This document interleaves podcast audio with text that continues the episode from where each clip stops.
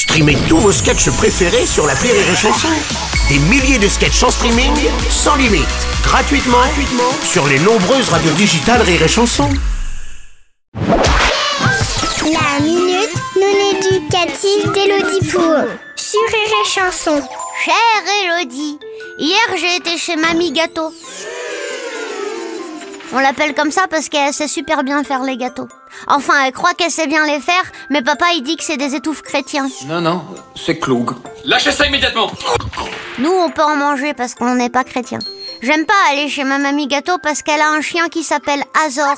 Il se frotte contre ma jambe à chaque fois qu'il me voit. Mamie, elle dit qu'il joue. Mais c'est pas parce que j'ai 10 ans qu'il faut me prendre pour une truffe. hein. Est-ce qu'ils ne savent pas que même si on a le droit de s'aimer soi-même, il faut pas le faire en public? Cher Oscar Karl, et donc c'est pas facile à dire. Comme je te comprends, ma tata avait elle aussi un chihuahua qui se frottait sur ma jambe à la moindre occasion.